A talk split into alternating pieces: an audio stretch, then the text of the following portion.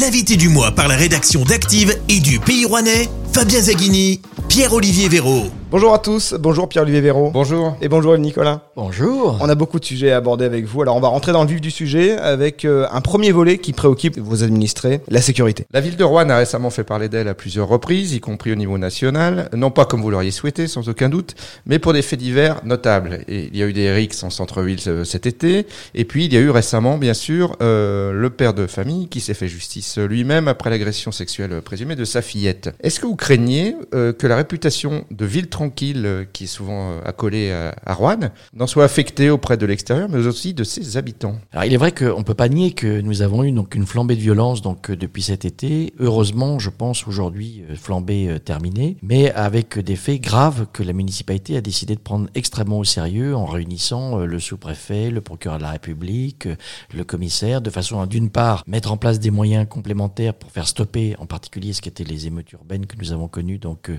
euh, au mois de septembre, et puis bien évidemment demander à la justice d'être extrêmement rapide et ferme, ce qu'elle a été en particulier sur l'agression de la fillette, puisque une fois donc euh, l'auteur présumé donc euh, trouvé, il a été immédiatement incarcéré donc euh, à Lyon. Il est clair que nous avons une deuxième affaire, qui est l'affaire dans l'affaire, où le père de famille donc a décidé de faire justice lui-même. Et ça, ce sont des choses qu'on peut comprendre, mais qu'on ne peut pas accepter. Je suis père de famille, j'ai eu deux filles, et il est évident que s'il m'était arrivé cette chose-là, je ne serais pas allé à la poursuite donc de cette personne. J'aurais demandé à la police de le faire, et quand bien même certains de mes amis l'auraient retrouvé, je pense que nous l'aurions neutralisé, mais nous n'aurions pas fait justice nous-mêmes. Parce que imaginez un instant que l'auteur ne soit pas l'auteur, qu'on ait pris quelqu'un qui aurait été euh, par erreur donc euh, pris par ces personnes et passé à tabac. Qu'est-ce qu'on aurait dit? Donc euh, même si aujourd'hui le père avait la certitude que, eh bien, il y a quand même un doute qui peut s'instaurer. Donc je pense que on ne peut pas dans notre pays de droit faire justice soi-même. On peut comprendre la réaction, on ne peut pas par contre l'excuser. Après, il est évident que la justice doit faire la part des choses et que le principal agresseur, bien évidemment, c'est donc l'agresseur sexuel et qui doit être derrière les barreaux et qui doit y rester longtemps. Après, je pense qu'il faut que les parents euh, comprennent que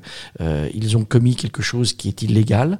Et maintenant, il faut aussi que la, la justice comprenne qu'il ne faut pas traiter sur le même plan donc euh, le père qui a retrouvé, qui était choqué par l'agression de sa fille, et puis donc bien évidemment l'agresseur sexuel. Mais alors, Rouen est encore une ville tranquille? Oui, Rouen est encore une ville tranquille et heureusement. Nous pouvons tous connaître dans différentes villes des, des soubresauts. Vous savez, j'étais hier avec le secrétaire général de la préfecture qui était avant donc en poste à Strasbourg. Euh, Lorsqu'à Rouen vous avez une voiture qui brûle, à Strasbourg, euh, à la Saint-Sylvestre, c'est 400. Donc on ne parle pas de la même chose. Par contre, il est évident que nous sommes habitués à être une ville tranquille et dès qu'il se passe quelque chose, tout cela est su et en plus avec les réseaux sociaux amplifiés, mais il faut remettre les choses dans leur contexte. Nous avons des choses qui se passent qui doivent être absolument traitées dans l'urgence et de façon euh, forte et, sans, euh, faiblesse. Par contre, il faut aussi rapporter les choses au nombre de faits dans une année. Est-ce que pour euh, conserver ce climat de, de relative tranquillité que vous décrivez, euh, la vidéosurveillance ou la vidéoprotection, comme vous préférez qu'on qu'on l'appelle, est-elle amenée à se développer encore? Est-ce qu'il va y avoir encore des investissements Bien sûr, dans ces équipements? bien sûr. D'abord, cette vidéo, elle a fait ses preuves et elle permet justement donc de retrouver les auteurs et de pouvoir les traduire en justice plus vite. Elle permet aussi de réparer euh, les choses.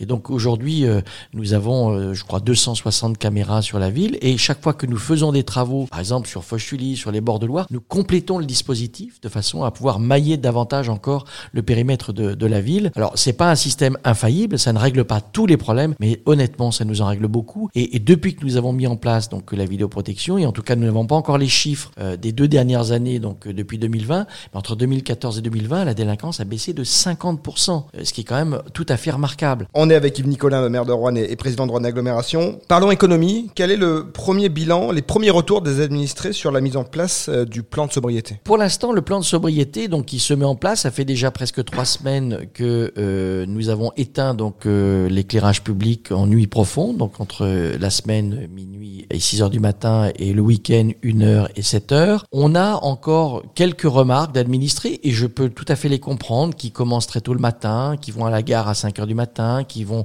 prendre leur poste à l'hôpital et qui le font dans le noir et qui ressentent une certaine gêne, voire inquiétude. Maintenant, euh, au contraire, on peut constater que n'avons eu aucun incident donc euh, notable et directement lié donc euh, à l'extinction nocturne. On a eu euh, jusqu'à présent une clémence donc en termes de température, donc ça nous a permis de gagner du temps en termes de chauffage. Maintenant, le chauffage se met en, se met en, place et nous devons donc tenir donc les objectifs, c'est-à-dire donc laisser les bureaux à 19 degrés, éteindre les lumières quand elles ne sont pas nécessaires. Nous avons dans certains endroits, je pense à la piscine, donc la patinoire, pris des mesures pour pouvoir réduire nos consommations parce que la note qui s'annonce euh, va être particulièrement salée. Si la situation perdure, ce qui semble devoir malheureusement être le cas, est-ce que d'autres restrictions, d'autres postes d'économie pourraient être euh, annoncés? Potentiellement oui. Euh, je vous donne un exemple. Vendredi, nous avons pris euh, donc acte des offres donc de renouvellement de l'électricité. Nous avons lancé un appel d'offres.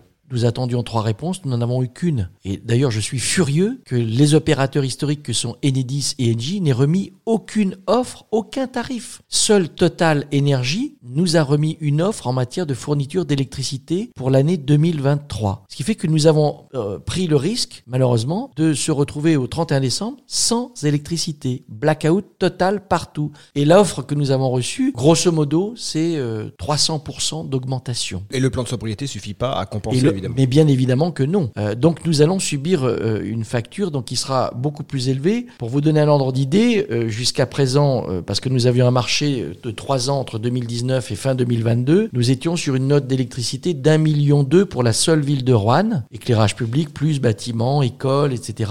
Et la note va monter à 2 millions 7. Et encore, si nous faisons les économies que nous avons prévu de faire. En ce qui concerne l'agglomération, la note sera encore plus salée. Nous passons de 633 000 euros d'électricité à 2 84 000 euros. Donc cet argent, il faut le trouver. Et est-ce que les économies, vous n'allez pas également devoir les trouver peut-être dans les, dans les grands projets? Non, parce que euh, les grands projets sont au contraire très vertueux en consommation. Le Nauticom, c'est euh, aujourd'hui c'est quasiment un million cinq de déficit. Le prochain projet va nous permettre peut-être de réduire à zéro le déficit. Donc il y a au contraire urgence à investir dans des nouveaux projets qui sont beaucoup plus vertueux plutôt que de conserver des équipements qui sont extrêmement consommateurs. Et concrètement, vous allez avoir une note qui va augmenter, donc il faut trouver euh, un budget pour le couvrir. Oui. Est-ce que ça va vous obliger peut-être à, à revoir certains euh, projets en cours? Je pense à l'île aux Foch-Sully. Non, du tout. D'abord parce que tout est financé et que nous avons la chance d'avoir une ville qui est extrêmement bien gérée depuis 2014, qui nous permet d'avoir des marges de manœuvre. Par contre, ces marges de manœuvre, cette cagnotte entre guillemets, que certains voudraient qu'on dépense, euh, j'irais sans regarder, ben nous, nous avons préféré la conserver pour justement les coups durs. Et nous arrivons aux coups durs. Donc, euh, comme je, quand je vous dis, quand nous passons une note d'électricité d'un million deux à deux millions sept, il va falloir trouver un million cinq. Nous les avons heureusement Sans hausse de la fiscalité. sans hausse de fiscalité et sans gréver notre endettement tout en continuant à investir. Et est-ce que dans ce contexte difficile économiquement, accueillir le Tour de France, ça envoie pas un mauvais message à la, à la population? C'est comme ceux qui me disent euh, vous avez éteint l'éclairage public, c'est le couvre-feu. Non, c'est pas le couvre-feu. Et on va pas non plus euh, supprimer euh, les festivités de Noël, on va pas supprimer non plus le- les festivités du 14 juillet, on va pas non plus fait, je veux dire, on va quand même pas enfermer notre population dans, euh, je dirais, la, la, la déprime. Le Donc Tour de France, c'est un le, coût le ou Oui, le tour, le Tour de France, c'est 90 000 euros de participation hors taxe à l'organisation du Tour de France. Et au total, parce qu'on va mobiliser nos services, louer des barrières, etc., des chapiteaux, etc., ça va nous coûter entre 200 et 300 000 euros globalement, mais pour la ville et l'agglomération. On est capable à deux structures de financer cela. Et quand on sait qu'un euro investi dans une opération comme celle-ci rapporte entre 7 et 9 euros, comme l'a dit le pays rouennais récemment, euh, dans l'édition de la semaine dernière, c'est un investissement qui rapporte le Tour de France. Ça rapporte en termes d'économie, de retombées, de nuitées, d'hébergement, de, restauration, de commerce. Donc il faut maintenir ce type d'événement. Maintenant, on ne fera pas euh, 10 étapes du Tour de France en 2023, on n'en aura qu'une. Euh, nous avons abordé les, économies d'énergie, les économies de fonctionnement. On va maintenant parler de l'économie au sens entreprise, emploi. Euh, après Market Maker, récemment, le projet de regroupement et développement des activités de Luan s'est tendance à bon vert. Euh, les projets économiques s'enchaînent dans l'agglomération. Est-ce qu'on peut encore attendre d'autres bonnes nouvelles bientôt pour l'économie et l'emploi dans le Rouennais La réponse est oui. Nous sommes, je pense, très objectivement, le territoire de tout Auvergne-Rhône-Alpes le plus attractif, le plus dynamique en ce moment. Ce qui ne veut pas dire que nous n'avons pas des inquiétudes. On parlait euh, énergie tout à l'heure. Euh, moi, ce qui m'inquiète aujourd'hui, c'est la note énergétique pour les entreprises. Et on n'est pas à l'abri d'un mur de faillite de la part de certaines entreprises face au coût de l'énergie. Néanmoins, heureusement, nous avons des entreprises qui conservent des projets et qui ont conservé donc des projets pour s'implanter à Rouen. Vous l'avez rappelé, deux grands dossiers vont nous permettre de créer plusieurs centaines d'emplois et nous en avons deux autres sur lesquels nous travaillons d'arrache-pied et, personnellement je m'y implique beaucoup. Un dans le domaine des biotechnologies et qui devrait nous permettre d'annoncer très prochainement la création d'une centaine d'emplois avec un nouveau bâtiment euh, sur la zone de Bonvert également. Et puis donc euh, un projet sur lequel nous travaillons qui est dans le domaine euh, du luxe qui devrait nous permettre d'annoncer là encore plusieurs centaines d'emplois très prochainement sur trois sites dont deux seraient sur l'agglomération et un autre sur un autre territoire de l'arrondissement de Roanne avec à chaque fois entre 200 et 300 emplois euh, donc euh, dans trois usines différentes. Le problème pour Rouen, comme un peu partout en France, semble être aujourd'hui davantage la pénurie de main-d'œuvre. Oui,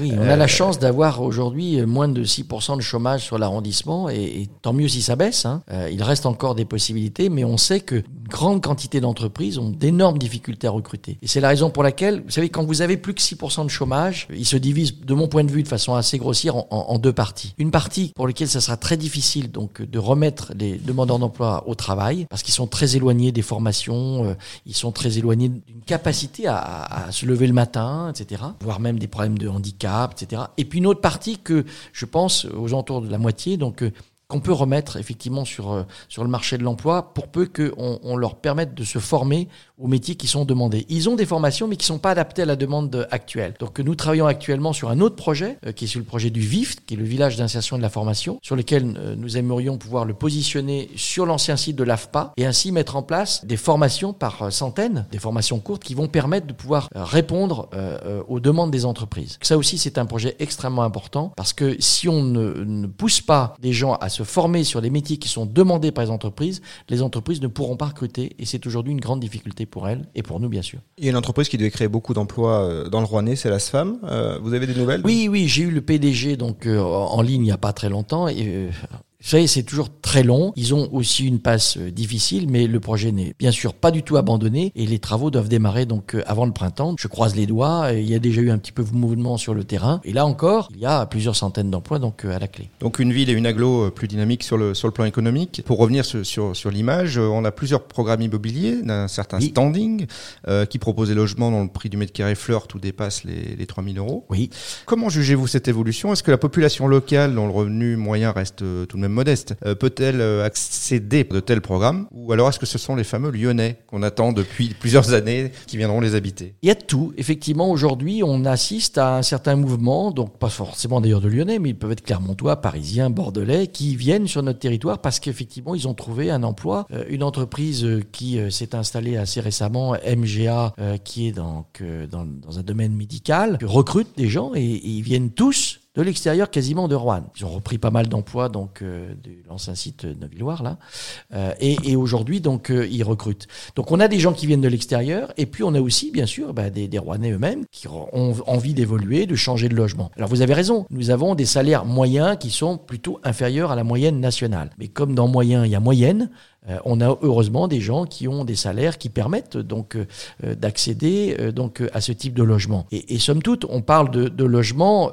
donc il y a plusieurs programmes. Vous savez, il y a encore 3-4 ans, on considérait que la ville de Rouen était capable d'absorber en termes de, de logements neufs en accession à la propriété, cinquantaine de logements, soixantaine de logements par an. Là, on a plutôt doublé la capacité d'absorption donc de ces nouveaux programmes. Donc on est vraiment dans les clous. On veille nous au niveau de la ville à faire en sorte qu'il y ait un équilibre euh, qu'il n'y ait pas trop de logements qui sortent en même temps, mais on sait qu'on va pouvoir absorber cela. Le, le premier exemple, c'est celui de, effectivement, de Fauchuli. Quand euh, le lancement s'est fait, il a été mis 68 logements sur le marché, sur le week-end, et 50% euh, se sont vendus, ce qui est bien mieux qu'une opération lyonnaise. Et à des tarifs, vous l'avez rappelé, qui bah, quelquefois surprennent un peu les Rouennais, mais qui sont les tarifs de coûts de construction actuels. Ces nouveaux habitants, peut-être, vont permettre à Rouen de redevenir la deuxième ville du département? Ah, Je l'espère. en tout cas, il faut voir que on n'a pas les chiffres de l'INSEE, mais on a, nous, euh, des chiffres, parce que l'INSEE nous donne toujours des chiffres avec deux ans de décalage. Hein. Euh, on était passé sous les 34 000 habitants, c'est ça? Voilà, oui, enfin, ça dépend ce qu'on compte, les doubles comptes, machin. Euh, moi, je considère qu'on a 35 000 habitants. Ce qui m'intéresse, c'est de voir la dynamique. Ce que je constate, c'est que Depuis 1975, chaque année, la ville de Rouen a perdu des habitants. Sauf que cette année, nous avons pour la première fois depuis 1975 davantage d'élèves dans nos écoles maternelles et primaires et c'est la première année que ça se produit. Donc on assiste, je pense, à un retournement. Alors c'est pas non plus euh, révolution, mais nous avons arrêté de chuter en population et donc c'est un bon un point positif. Vous aviez lancé l'idée euh, un jour de fusionner les communes de l'agglomération urbaine pour faire de Rouen une ville de plus de 60 000 habitants. 73 000 Vous avez renoncé à cette idée? Je ne suis pas un homme qui renonce. Quand euh, l'idée me semble fondée, je, l'idée qui était bonne hier, elle est toujours bonne Vous pouvez aujourd'hui. rappeler euh, quelle était l'idée derrière justement? Mais L'idée, nous avons aujourd'hui six communes de la partie urbaine de l'agglomération Rouen, Riorges, Mably, Villeray, Le Coteau, comme Vernet. Ancien Et, district. et euh, j'habite Riorges, je travaille à Rouen, je fais mes loisirs à Villeray, euh, je vais dans des commerces au Coteau, etc.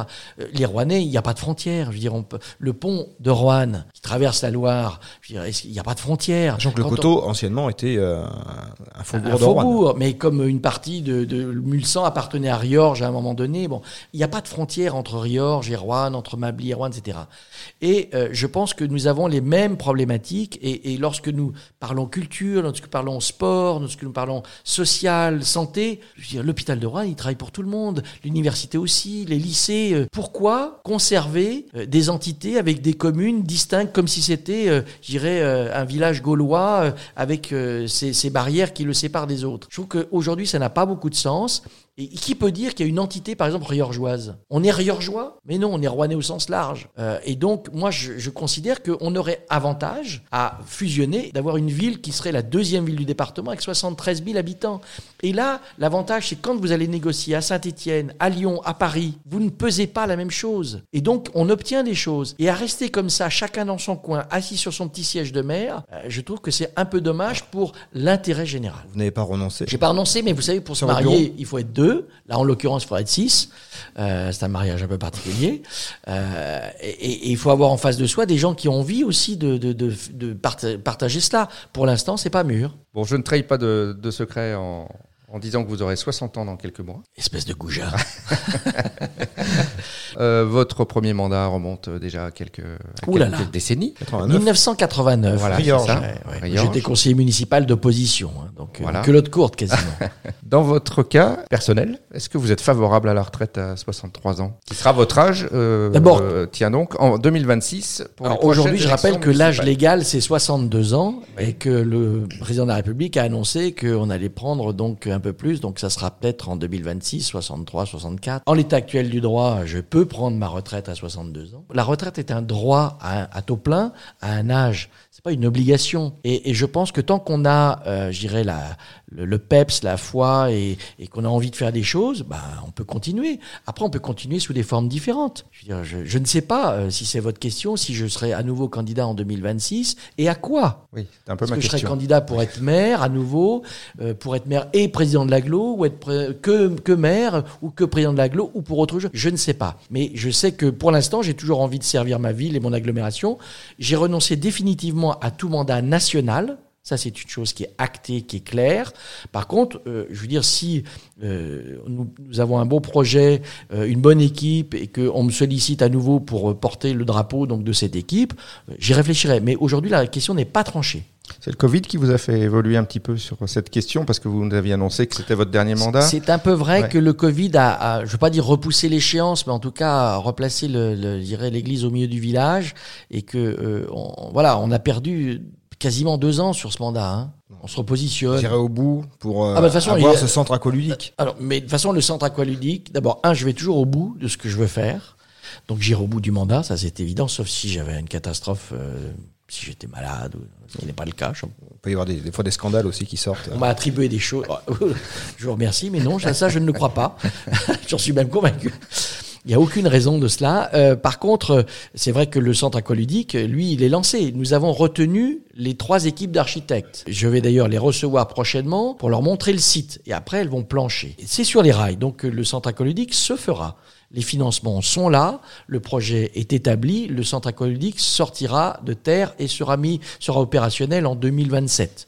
Alors après que je sois là pour l'inaugurer, j'espère que si je ne suis pas à la tête de l'agglomération, celui qui y sera aura la décence de m'inviter. Merci Yves Nicolin d'avoir été notre invité. Merci à vous. Merci Pierre-Olivier Véraud. Merci. Les grandes lignes de cet entretien sont à retrouver dans les colonnes du Pays Rouennais en kiosque tous les jeudis. Rendez-vous sur activeradio.com pour euh, retrouver cette interview en podcast ainsi que tous les autres invités qui font l'actu dans la Loire. Et on se retrouve le mois prochain avec un nouvel invité. L'invité du mois, en partenariat avec le Pays Rouennais, votre hebdomadaire, à retrouver dès ce jeudi et sur le-pays.fr. L'invité du mois, disponible également en podcast sur activeradio.com.